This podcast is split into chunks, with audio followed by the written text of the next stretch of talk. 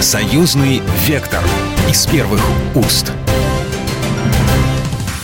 Здравствуйте, вы слушаете программу «Союзный вектор». Я Екатерина Шевцова.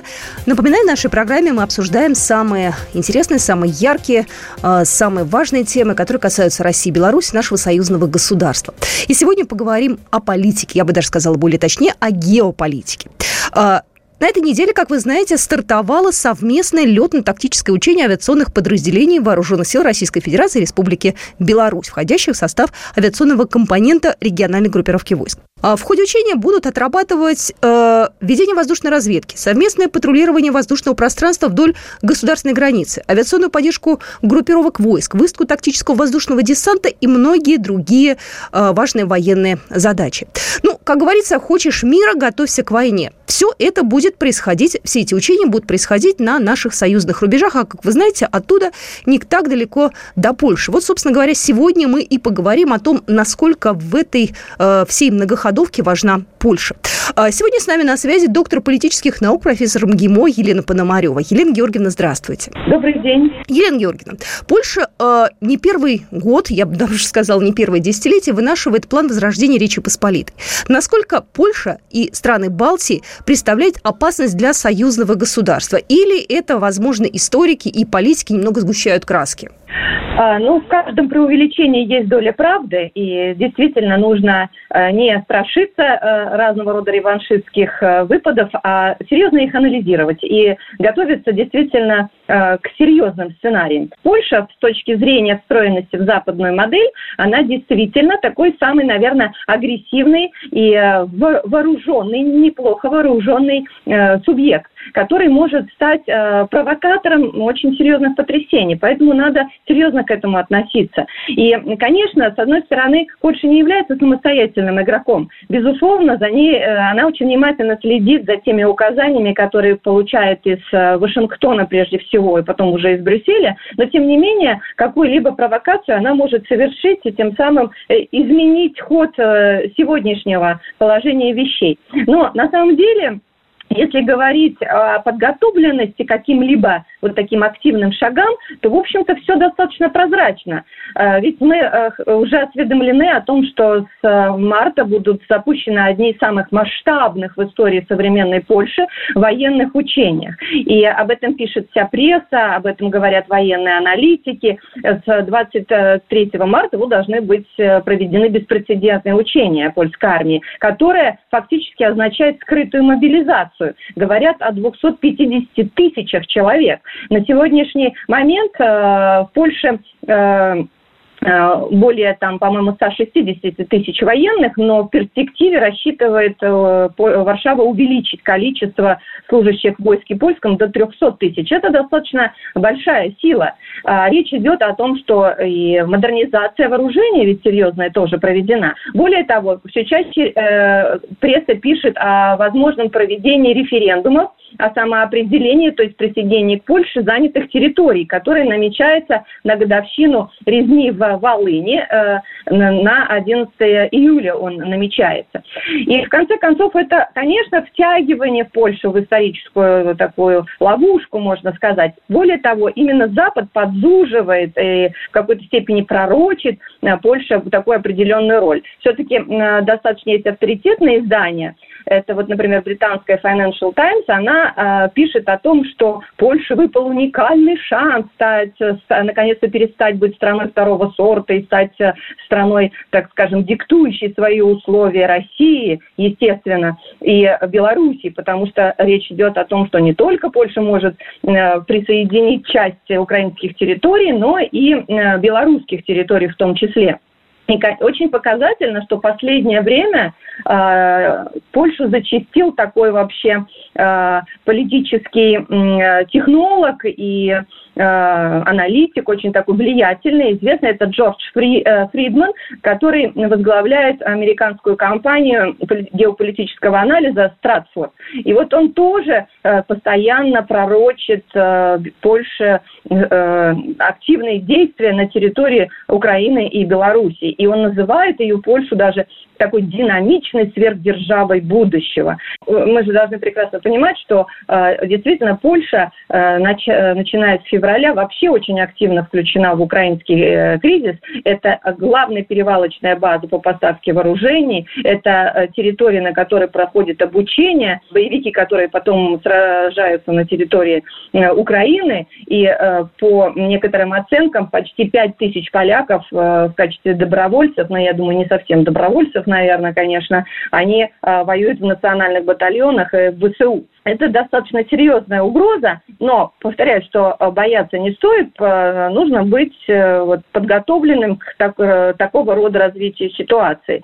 Конечно, в Польше есть серьезная тоже дискуссия по этому поводу. Есть люди, которые находятся в жесткой оппозиции действующей власти, и как бы вот именно они в, в прессе, постоянно э, публикуют такие вот утечки информации, чтобы предотвратить конфликт, потому что польское общество тоже не единое. Я знаю множество поляков, которые очень критично относятся к действующим, э, действиям действующего президента и премьера, они выступают за минимизацию а, каких вот так агрессивных выпадов, понимая, что мы исторические соседи, нам все равно нужно находить а, различные точки соприкосновения. И все равно худой мир, он а, лучше, в общем-то, любой войны. Но, а, учитывая, опять же, то, что мир сейчас стремительно меняется, и многие э, исторические ошибки, которые были допущены, можно, так скажем, отыграть назад. Для Польши, конечно, это исторический э, шанс получить вот э, те территории, которые в свое время отошли к Советскому Союзу, и которые многие историки признают ошибками, например, сталинского руководства, типа не надо было брать западные области, и меньше было у Советского Союза проблем было, а теперь и у современной России. Вот, э, возможно, э, в этом какая-то есть и какая-то, может даже историческая справедливость в Э, если Польше все-таки удастся заполучить западные земли. Я в свое время проводила на своем телеграм-канале Велофилин опрос э, пользователей, как они относятся к возможному входу польских войск на западные территории. Вы знаете, подавляющее большинство, почти 90% отвечали, ну и пусть забирают, зачем нам типа это нужно, пусть будет это их головная боль.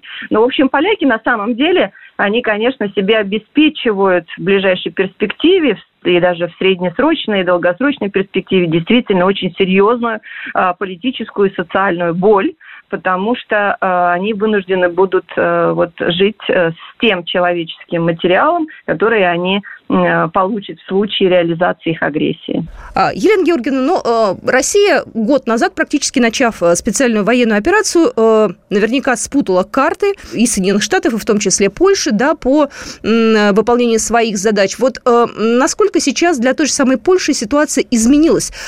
Пришлось ли менять свои планы и какие-то действия в связи с э, той ситуацией, которая есть на самом деле? И вообще глобально, что мы конкретно сейчас должны и можем делать? Мы – это союзное государство, да, Россия и Беларусь продолжать защищать, причем очень настойчиво и показательно свои национальные государственные интересы.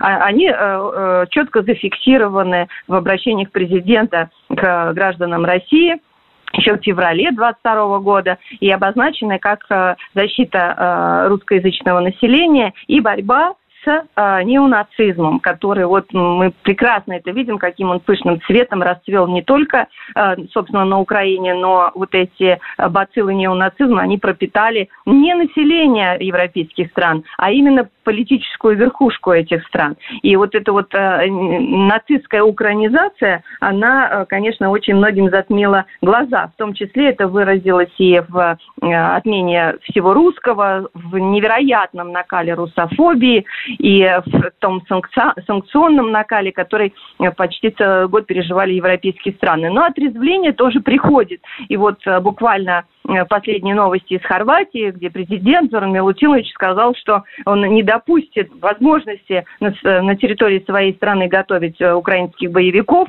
категорически против выступает санкций и считает, что необходимо сделать все возможное, чтобы, там, скажем, их отменить. И это э, показательный момент. Мы уже не говорим о позиции там, Венгрии, например, о позиции Сербии в этом вопросе. Они видят, что идет на самом деле э, не война России с Украиной, тем более с украинским народом, а на территории Украины идет жесточайшая битва разных э, мирополитических проектов. Один проект, ну так условно назовем его западный, да, он ориентирован на создание вообще биотехнофашизма и о, изъятие вообще из э, истории человека с большой буквы как творца, да, вот как именно э, социальные уникальные конструкции, культурно-социальные. А с другой стороны, мирополитический проект, который предполагает сохранение того лучшего, что выработала человеческая цивилизация, с опорой именно на человека-творца, с сохранением всех его человеческих качеств и достоинств. И вот э, это требует, эта битва, она требует действительно всего переформатирования э, мировой повестки, начиная от экономики и заканчивая инфраструктурой, начиная от культурной повестки и заканчивая той же повесткой э, экологической или природоохранной, как правильно говорить. И здесь э, борьба, да, борьба за власть, которая дает возможность вот э, решить э, все такие очень серьезные и глобальные вопросы. Для России эта э, битва, это битва за сохранение себя, за выживание. И, естественно, мы, как всегда в истории, мы бьемся не только за себя, но вот за тех людей, которые хотят жить как люди. Вот есть да, э, противостояние лю- людей и не людей. Вот мы против не людей. Я так воспринимаю э, эту ситуацию. Вы слушаете программу «Союзный вектор». Я напоминаю, что сегодня с нами в эфире Елена Пономарева, доктор политических наук, профессор МГИМО. Ну а мы вернемся буквально через пару минут в эфир. «Союзный вектор» из первых уст. Еще раз я всех приветствую. Вы слушаете программу «Союзный вектор». Я Екатерина Шевцова. Сегодня мы обсуждаем намерение Польши, властей Польши реализовывать на практике свои претензии на территории Западной Украины и, возможно, даже Беларуси, возможно, даже России. А, сегодня мы говорим о геополитике. Сегодня с нами в эфире Елена Пономарева, доктор политических наук, профессор МГИМО. Вот буквально а, на днях я прочитала новость, она э, по всем телеграм-каналам разлетелась российским, о том, что польские офицеры отказались следовать на Украину в составе роты танков «Леопард», которая была обещана Бандеровскому Киеву правительством Польши. Э, вот. И польские, соответственно, интернет-пользователи активно репостят видео какого-то поляка, который опровергает сообщение премьера Матеуша Моровицкого отправить на Украину танки «Леопард». Я, с вашего позволения, процитирую. Оказалось, что танки хотели отправить вместе с экипажами – Иными словами, с польскими военными. Но польские военные имеют достаточно чести, чтобы не согласиться на это. Они сказали, что подадут в отставку, если их будут к этому принуждать. И в этот момент правительство Моровецкого, генералы штаба, вещающие по ТВ, получили. А, вот, собственно говоря, Елена Георгиевна, правда, неправда, это фейк, не фейк, и насколько э, сами польские военные вообще не согласны с той политикой, которую сейчас э, польское руководство проводит? Вообще это провокация, это фейк, как это понимать? Насчет этой провокации точно не скажу, э, я ее не видела, но то, что нет едино, э, единого подхода к э, а, анализу и к пониманию ситуации конкретным шагам, это очевидно. Ну, условно говоря, там, например, какие-то польские генералы, которых могут цитировать польские СМИ, они будут говорить, что мы готовы ко всем сценариям, там за зам главы министра обороны, такой Марчин Асиепа есть, он говорит, что вероятность войны, в которой мы можем участвовать, крайне высока и необходимо э, проводить мобилизацию, в частности, да, вот э, эти учения, они предполагают именно и мобилизацию почти 250 тысяч военных. Но в то же время есть э, группы людей, которые понимают, в какую авантюру такие горячие головы могут втянуть польский народ прежде всего. Речь идет э, именно не о политическом руководстве, а о польском народе. И э, прекрасно мы это видели на протяжении тоже всей истории. Если взять последние события Второй мировой войны, то было две армии на территории Польши, да, которые армия Краева и армия Людова. То есть одна, которая боролась за создание справедливого народного государства, а другая, э, которая сражалась за создание олигархического государства. И вот правительство, например, в Лондоне победило тогда именно Народная республика. Кстати, э, очень замечательная есть книга нашего поэта и писателя Станислава Юрьевича Куняева, который называется «Шляхта и мы», где на э, протяжении всей истории рассмотрена эволюция отношения именно шляхты к негативное отношение шляхты, вот этого э, высшего слоя э, польского общества к всему русскому.